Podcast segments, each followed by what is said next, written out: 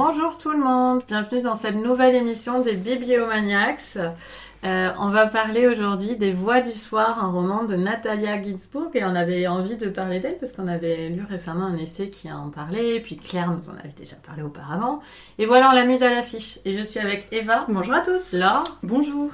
Et Claire. Bonjour. Ce serait dommage qu'elle soit pas là. Euh, donc, euh, Les Voix du soir, c'est publié chez Liana Levy dans une collection poche que moi je ne connaissais pas. Ou en tout cas, j'avais pas réalisé que c'était euh, c'était Liana Levy qui faisait ces livres-là. Et dans une traduction de Nathalie Bauer. Alors, est-ce que ça va les filles Et est-ce que vous êtes contentes d'être ici pour enregistrer sur Les Voix du soir? On est ravis d'être là et merci Guillaume euh, qui nous a passé son Voilà. appartement. Je sens un vrai enthousiasme, je dois dire, sur ce livre. Je suis très contente à, à l'idée de vous entendre parce que vous avez l'air d'avoir euh, tout aimé. Moi, j'ai bien aimé aussi. Euh, c'est parti. Alors, euh, c'est Laure qui va nous le résumer. Donc euh, ça se passe dans un petit village aux alentours de Turin dans les années 40 et une narratrice qui est une qui reste assez mystérieuse au départ, euh, qu'on identifie comme une jeune fille, on va dire bourgeoise qui vit dans ce village, se met à raconter euh, l'histoire d'une famille euh, qui a fondé et euh, possède encore euh, l'usine qui fait vivre à peu près euh, tout, euh, tout le village. Le fondateur de cette, euh, de cette lignée euh, s'appelle Bouboule. Moi, j'ai adoré euh, ce, Mhm. ce surnom. Monsieur Bouboule. Monsieur Bouboule. Euh, voilà. Et euh, donc elle raconte son histoire ainsi que celle de, bah, de tous ses enfants. Euh, donc à, à travers euh, et notamment pendant la période de la guerre et de l'après-guerre. Et euh, ce qui est assez original dans cette narration, c'est que cette narratrice qui, en parle un petit peu, dans, elle a un positionnement assez lointain, on va dire au départ, on finit par euh, découvrir qu'elle est beaucoup plus proche de la famille euh, qu'on ne le pensait. Et elle a une façon, je trouve, extrêmement originale de sortir soudain de l'ombre pour s'installer au centre du livre. Enfin, on va sans doute en parler, mais j'ai trouvé que c'était très... euh, Complètement dingue. Mmh. bah, complètement dingue parce que à la fois très classique et du coup cette espèce de twist en fait un truc un peu Mm. dingue. Euh, donc, euh, donc voilà, grosso modo c'est ça. Mais oui, mais oui. Euh, Claire, qu'est-ce que tu en as pensé? Alors moi j'étais très contente que vous acceptiez déjà de mettre à l'affiche euh, Natalia Ginsburg parce qu'à chaque fois que je vais à Londres, ça fait partie de ces auteurs qui sont mis en avant euh, dans les librairies avec des coups de cœur. C'est souvent le coup de cœur des libraires euh, en termes de littérature italienne. Et je trouvais qu'en France on en parlait très peu finalement. Donc elle a été mise en avant dans l'essai de Viviane Gornick qu'on a découverte, qu'on a découvert, excusez-moi, récemment. Et bah, quand j'ai pris le livre, euh, j'étais un peu désarçonnée au début. Euh, Dans le sens où, euh, alors j'ai adoré que ce soit une scène d'ouverture entre une mère et une fille qui cheminent. Ça, j'ai trouvé ça super parce que très vite, en fait, on, on sent poindre l'atmosphère, qui est une atmosphère de village où il y a plein de cancans, où en fait tous les personnages vont être racontés par le prisme de la narratrice, mais par aussi euh, bah, un peu le on dit, en fait, des dialogues qui vont se répéter, etc. Mais au début, j'étais un peu perdue par tous ces noms, en fait, tous ces personnages qu'on croisait. Et euh, puis très vite, je pense que dès la fin du premier ou du deuxième chapitre, je suis rentrée pleinement dans l'histoire. Je l'ai lu quasiment d'une traite et euh, j'étais très contente d'être dans ce village. Alors déjà parce que je suis une fille de la ville et que je suis fascinée par les atmosphères de village et que pour le coup, je trouve que cette autrice, pour moi en tout cas, qui, qui voit ça forcément de loin, rend très très bien cette Elle arrive à montrer un peu euh, bah, tout ce qui se passe dans un village, tout ce qui se sait, tout ce qui se cache aussi, mais tout ce qu'aussi on met un peu de fantasme sur les autres. Mm. Et ça, je trouve que c'est très très bien rendu. Il y a beaucoup beaucoup de dialogues qui rendent la dynamique très très euh, active en fait dans la lecture. En fait, les dialogues toujours ça donne envie euh, de tourner la page. Et puis euh, en même temps derrière cette cette sorte de regard, du poids des regards dans le village, aussi ce, ce poids aussi de la Seconde Guerre mondiale qui vient de passer avec tous les drames qu'elle a laissés aussi et qui sont euh, dessinés au fur et à mesure, qu'on voit apparaître. Bah il y a aussi euh, ces fêlures en fait qui moi m'ont beaucoup plu. Euh, notamment la fêlure pour moi principale qui est celle de la narratrice qui va se dévoiler beaucoup plus actrice finalement que spectatrice vers euh, le milieu à peu Mm. près ou le, le dernier tiers et ça, ça j'ai trouvé ça poignant ce moment en fait de décrocher où il y a un petit côté parfois un peu farce un peu drame et il y a cette fêlure qui apparaît de la narratrice et cette idée de cycle aussi sans en révéler trop dans la construction il y a une forme de cycle qui est assez implacable et qui moi m'a laissé euh, waouh, la fin, j'ai trouvé ça euh, dur en même temps et très fort en fait d'avoir choisi justement cette idée un peu euh, cyclique sans en dire trop, parce que je veux pas spoiler. Euh, j'ai trouvé que c'était euh, une vraie maîtrise de la manière de raconter une histoire, une vraie euh, belle façon de mettre en place des personnages, de mettre en place une atmosphère, et ça m'a donné envie de lire d'autres- d'autres Natalia Ginsburg. C'est très resserré en plus, mais elle dit beaucoup de choses en très peu de pages. Bravo Natalia Ginsburg. Mm. Et merci Claire. Laure trépigne d'impatience. Mais attends, non, je vais demander à Eva parce que c'est elle qui fait le truc. Alors, alors, Eva, Bon, en fait, j'ai un avis qui est euh, finalement assez similaire à celui de Claire. Effectivement, euh, quand j'ai ouvert le livre, je me suis dit, oula, euh, il y avait deux personnages qui parlaient. J'avais l'impression un peu d'être dans un roman russe. Euh, qui euh, voilà parle de gens qu'on ne connaît pas encore euh, en se posant des questions sur euh, qu'est-ce qui est euh, contenu dans euh, mais c'est surtout pas, un, un dans- personnage qui écoute pas l'autre. Oui, non, Oui, bah, bah, il y en a, il y en a, il y en a, en une qui soliloque, euh, qui croise des gens, euh, qui dit tiens mais il y a quoi dans le saladier Euh, Ils vont quoi Ils vont à une fête, tu crois? Et J'étais là, mais on aurait, on aurait dit une pièce de théâtre russe effectivement, et je me suis dit oulala, dans quoi on s'est engagé encore hein, Ça, fait- ça fait pas 800 pages non, non, mais effectivement, il y a un premier chapitre qui est effectivement assez euh, déconcertant. Euh, Quand on ne s'y attend pas, qu'on ne connaît pas du tout l'autrice. Moi, je connaissais absolument rien de, de, de ce roman. Hein. euh, Je l'ai ouvert parce que c'est celui qu'on c'est celui qu'on avait choisi, mais j'étais complètement vierge de euh, des échos qu'il pouvait y avoir dessus, de l'histoire. De... J'ai vraiment découvert comme en lisant. Loisir, quoi, les bibliomaniacs. Exactement. C'est la sélection du mois. Exactement. Et euh, finalement, voilà, après ce, chapitre euh, d'ouverture hein, qui donne un petit peu l'état d'esprit, euh, bah, je me suis retrouvée finalement dans tout ce que j'aime.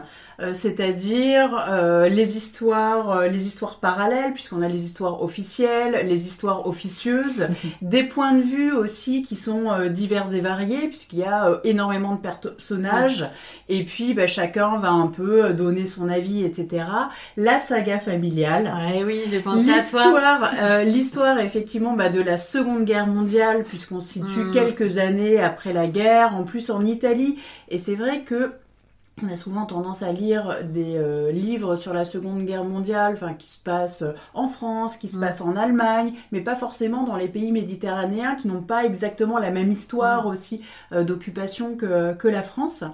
Et puis vraiment aussi cette surprise, hein, euh, comme vous l'avez dit, euh, Laure et Claire, euh, de voir que finalement un personnage qui a l'air annexe, très secondaire, je reviens un peu à la Mm. pièce de théâtre, mais on pense vraiment au petit personnage qui est vraiment à la périphérie, qui écoute sa mère parler, qui prend beaucoup de place, et qui finalement bah, devient euh, le personnage principal euh, autour de qui bah, tout va euh, finalement graviter. Gra- Oui. Graviter, ouais, tout à fait. Et ça aussi, c'était une très grosse surprise. Enfin, vraiment, j'ai trouvé que Natalia Ginsburg avait cet art, en fait, de changer les points de vue, de décrocher, comme tu l'as dit très bien, Claire, de nous embarquer, en fait, dans quelque chose où finalement, entre la fin du livre et ce qu'on s'imaginait, en fait, au début, en l'ouvrant, enfin, c'est complètement différent. Et j'ai vraiment, euh, j'ai vraiment aimé ça, cette modernité aussi, euh, d'état d'esprit par rapport à Elsa, euh, le personnage principal. Et euh, quelque chose aussi que moi j'aime beaucoup, j'a- j'adore les sagas familiales, mais j'aime pas non plus quand les livres sont trop gros. Ah oui, là. Or là, j'ai trouvé vraiment tout ce qu'elle peut nous raconter, tous les personnages qui gravitent, mais qui ont tous leur personnalité propre. Enfin, elle a une aisance vraiment et une efficacité que Ouais. je souligne pour brosser des personnages finalement en très peu de temps qui ont leur existence, qui ont leur physique, qui ont leur petite manie, qui ont leur trait de personnalité, qui ont une aisance relationnelle ou pas, qui ont des secrets. Elle, elle arrive finalement, j'ai eu l'impression qu'elle arrivait à caser euh, 700 pages euh, d'histoire, de saga sur plusieurs générations, sur plusieurs décennies, en 200 pages. C'est parce qu'elle nous Et ça, Madame Ginsburg, c'est bravo. Hommage. Elle, elle nous laisse beaucoup travailler aussi. Elle, euh, c'est un livre où le lecteur complète beaucoup. euh, C'est Ouais, très mais, agréable. mais elle donne, Moi, c'est beau- très positif, mais elle hein, que donne, je- elle, elle donne beaucoup Mm. de pistes aussi hein, Ah oui, oui, sur ça, euh, elle- la vie, la vie cachée des personnages, euh, et puis vraiment, enfin plein, plein, Mm. plein de petits détails, et, et franchement, enfin c'est une super créatrice de personnages. Ouais.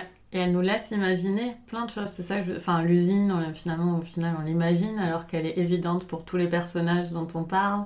Il y a plein de choses. La, le, les, les fascistes aussi, elle nous refait pas toute l'histoire. euh, elle sait qu'on sait. euh, Mm, enfin, il y a mm, mm. tout un truc où on- Enfin, vas-y là. Non, non, je, je suis d'accord avec toi. Elle donne, elle donne juste assez pour que Mm. le cerveau Ouais. puisse se poser et construire euh, un film en fait Mm. euh, derrière. Euh, bah, Enfin, juste, euh, je vais pas redire tout ce que vous avez dit. Moi, j'ai, moi, j'ai adoré. Euh, moi, tout de suite, j'ai eu l'impression d'être dans un film et tout en étant avec une immense qualité littéraire. C'était un espèce de. Moi, je circulais vraiment dans le Mm. village. Je le voyais Mm. très bien. Je voyais très bien les maisons. Je les voyais allant d'un point Mm. à un autre. Les personnages existent tout de suite. Enfin, donc. donc c'est côté film, mais du côté euh, positif du terme. C'était hyper visuel pour moi, euh, ce, ce roman, avec une qualité euh, d'écriture euh, incroyable. Moi, juste pour pas, pour pas répéter, moi, ce que j'ai adoré, je crois, c'est euh, cette narratrice discrète. Mm. Euh, qui, parce que et c'est assez rare en- je trouve en littérature et en fait je suis en train de je- juste après j'ai tellement aimé que j'ai pris les mots de la tribu qui est un livre autobiographique qu'elle a écrit Natalia Ginsburg et je pense qu'en fait là dedans c'est un peu elle parce qu'elle a cette même façon de raconter sa propre histoire familiale en se mettant complètement euh, comme si elle n'était pas là. Mm. Et puis euh, soudain, elle apparaît un peu plus à un moment, donc c'est, je pense que ça va avec euh, qui elle est. Et donc moi j'ai adoré le fait qu'elle est, parce qu'elle est à la fois très discrète et en même temps elle a ce regard hyper acéré, Mm. enfin je veux dire elle passe au vitriol, la bourgeoisie de cette époque, c'est... On sent à la fois que, non, je peux pas dire de la tendresse, elle- elle- rien ne passe quoi, elle Mm. voit tout, elle voit tous les défauts, tous les ridicules, tous les... euh, Enfin moi j'adore ça, hein, je suis, la critique de la bourgeoisie m'enthousiasme à chaque fois plus plus.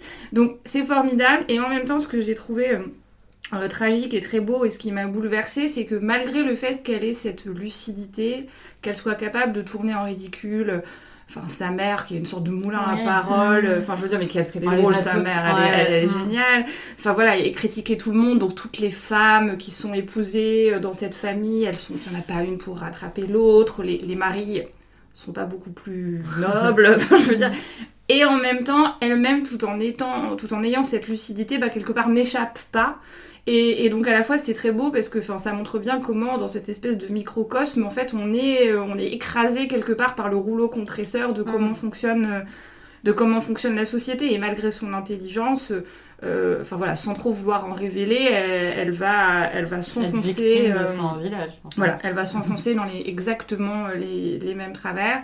Et euh, voilà. Et moi alors aussi, euh, je pense que c'est dans ce livre j'ai lu la plus belle scène de rupture, je pense, Mm. de toute ma vie. J'en avais jamais lu des aussi Elle est trop belle. Des Ouais, aussi comme ça, grandiose. rampez comme ça, franchement. En vous disant des choses aussi euh, dures et en même temps Mm. aussi euh, aussi justes. voilà, donc Mm. ouais, ouais, j'ai trouvé ça. euh, Donc voilà, moi j'ai j'ai adoré et pourtant ça partait assez mal parce que Natalia Ginsburg, vous m'avez dit ah c'est un auteur que Elena Ferrante adore. Moi j'aime pas trop Elena Ferrante, donc j'étais là. mhm. J'ai vu la couverture. Que c'est quoi cette couverture quoi de la, la collection Yana Levy On a l'impression d'avoir un mauvais roman de gare des années 50. J'étais là. euh. Donc merci Bibliomaniac parce que moi c'était une euh, trop une belle découverte. Voilà. Euh, moi, j'ai adoré la scène d'ouverture aussi parce que, enfin, c'est peut-être moi qui m'imagine, mais j'ai l'impression que c'est plein d'esprit dans le sens où la narratrice nous montre pourquoi elle va s'éjecter d'elle-même en fait. Il n'y a pas besoin d'elle. Oui. Tout se passe sans elle. On Mm. ouvre sur un dialogue euh, succulent où de toute façon, qu'elle soit là, qu'elle soit pas là, sa mère va foncer droit devant, va dire les Mm. mêmes choses. Enfin, c'est ce qu'on, euh, c'est l'impression qu'elle donne. Et après, elle disparaît en fait. Enfin, comme tu dis. Et j'ai trouvé ça hyper drôle comme Mm. entrée de livre. Euh, ce, ce dialogue à sens unique, puis une narratrice où on sait que c'est elle. On a, on l'a pas entendu parler ou quasiment pas, où elle a dit un truc lapidaire sur le médecin là, et puis c'est Mm, tout. mm. Et ensuite, hop, euh, elle, euh, elle glisse derrière et j'ai trouvé ça plein d'esprit. C'est un fait. peu euh, bon bah vous voulez pas de moi, ok. Et mais je reviens euh, comme euh, comme vous dites, voilà. Et euh, juste sur la deuxième moitié, puisqu'on a parlé pas mal de cinéma et on a aussi parlé de cette scène de rupture magnifique. Tous les dialogues de la deuxième moitié font le dernier tiers. Je pense que ça arrive assez tard, d'ailleurs, ça m'a surprise. Je dirais même que c'est au dernier tiers, effectivement, qu'elle surgit. Euh, je trouve que ça fait très nouvelle vague quand même. Euh, dans un côté, euh, enfin, pas trop perché de la nouvelle vague, mais le côté un peu quand même où on, peut s'identifier. J'ai trouvé que c'était, oui, leur, leur dialogue, sont, ils réfléchissent pas mal quand tu dis qu'elle est, elle est très moderne, euh, l'héroïne. Je trouvais que dans cette partie particulièrement, où elle- ils, s'interrogent sur plein de choses, ils ont des dialogues quand même très Ouais, très nouvelle vague. Pas. je les voyais en noir et blanc tous voilà, les deux. en noir et blanc, avec euh, dans une chambre, à- autour du lit, à discuter de, De se choses philosophiques, Voilà, c'est pense. ça. C'est très cinéma réaliste. euh, Oui. S'il y avait eu Sophia Loren et Marcello Mm. Mastroianni, ça m'aurait pas. Mm, euh, mm. Marcello Mastroianni, ça m'aurait pas étonné non plus. Enfin, Voilà, donc j'ai rien à ajouter. J'ai trouvé aussi que c'était bien. Moi, j'étais quand même un petit peu perdue au début sur tous les personnages. J'avais un peu du mal. Alors, moins, que les lapins il faut quand même. Oui, oui. Il faut quand même être un petit peu. euh, c'est un livre très facile à lire, euh, vraiment un bonheur. Euh, mais euh, il faut quand même être concentré. Et comme je suis nulle, moi, avec les noms des Mhm. personnages, il y a des moments où je savais plus trop. euh, plutôt la généalogie euh, était un peu floue. Mais ça gêne pas du tout pour, pour l'intérêt du livre. Et j'ai vraiment beaucoup, beaucoup aimé. Je la relirai, c'est sûr. Ouais. Et euh, elle a quand même, oui, euh, je, je suis pas étonnée qu'Elena, moi j'aime beaucoup Elena Ferrante, comme vous le savez, je suis pas étonnée qu'elle l'aime. Après, on peut aimer des auteurs et on fait pas du tout comme, Mm. euh, comme, elle. Et euh, au niveau des dialogues, je trouve que ça, enfin, je vois la, la parenté.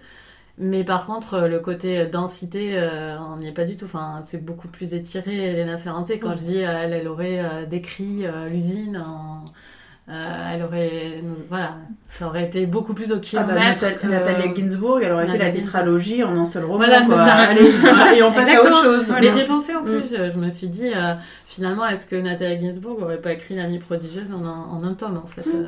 je pense qu'elle a influencé aussi Sylvia Vallone, du coup, Mm. quand on voit. Enfin, elle- ça doit être une autrice vraiment qui a Très influencé beaucoup d'autrices ouais, en Italie. contemporaines en Italie. Bah écoutez, euh, vraiment, euh, découvrez euh, Les Voix du Soir. Moi, je, je, je viens de loin, je, enfin, je connaissais Nathalie Ginsburg, mais je savais même pas que ce livre existait, et voilà que je l'ai adoré en très peu de temps. Donc, Qu'on va en lire d'autres. voilà, vive les bibliomaniacs. Et, et donc, c'est Eva qui va nous donner son coup de cœur. Exactement. Alors, en ce moment, alors, j'ai quand même une grosse culture polar et j'en lis beaucoup depuis très longtemps, mais je sais pas ce qui se passe en ce moment. J'ai une frénésie de polar. Donc peut-être que c'est parce Il que faudra que tu nous en fasses un peu profiter pour qu'on mette un polar à l'affiche bientôt. déjà je fais un coup de cœur. Voilà, vas-y, vas-y, vas-y.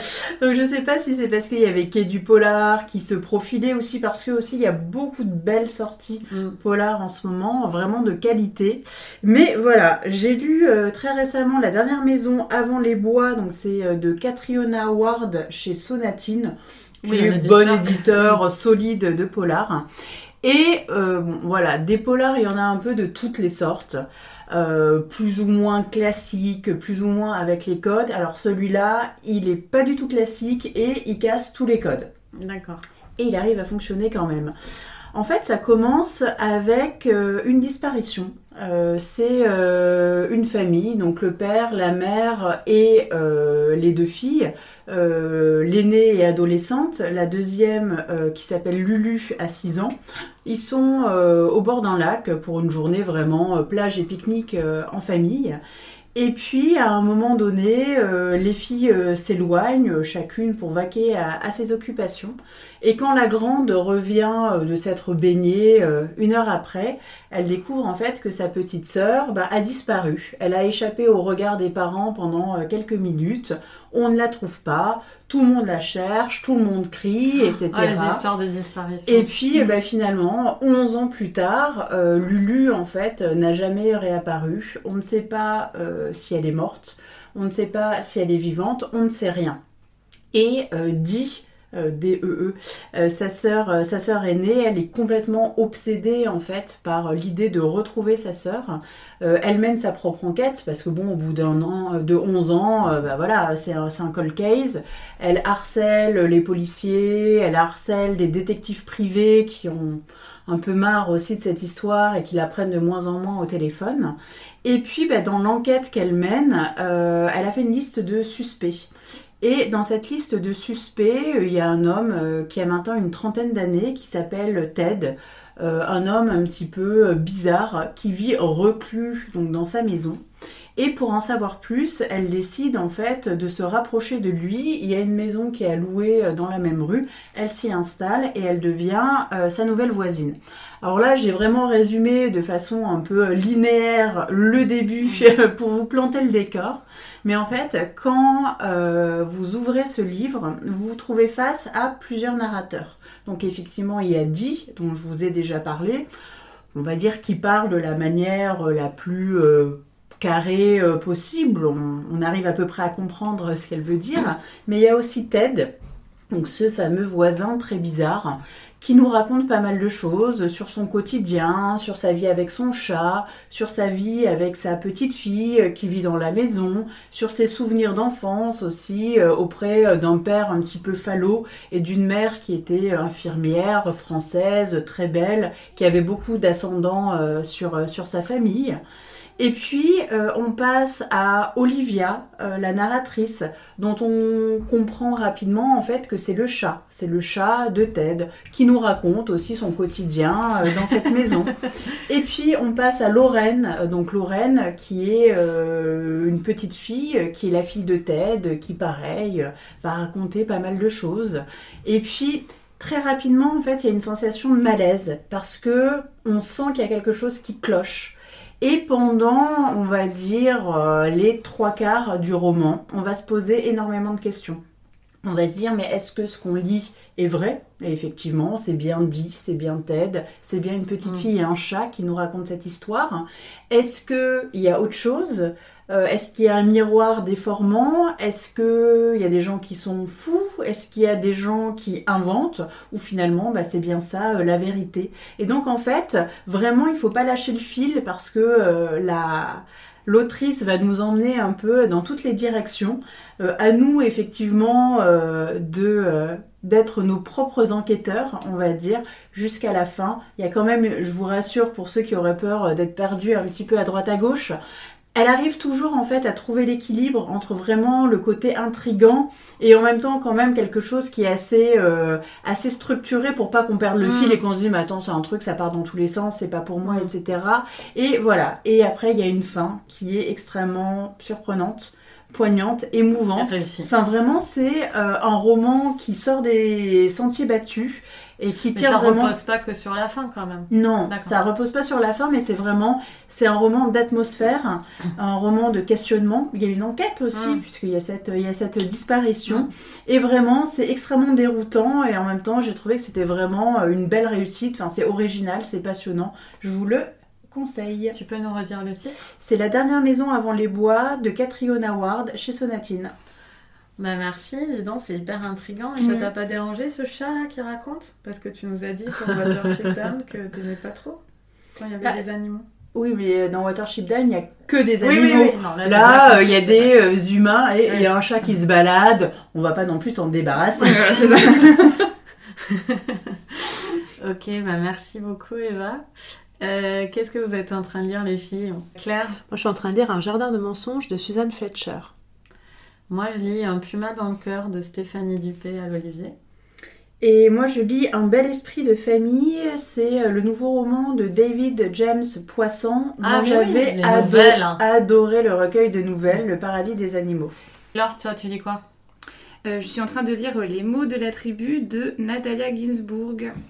Bah écoutez, on se retrouve très bientôt. Je vous souhaite de bonnes lectures déjà à vous trois. Et, euh, et à tous les auditeurs et auditrices. Et dites-nous ce que vous en avez pensé. Et surtout découvrez euh, Natalia Ginsburg. Salut Au revoir. Au revoir.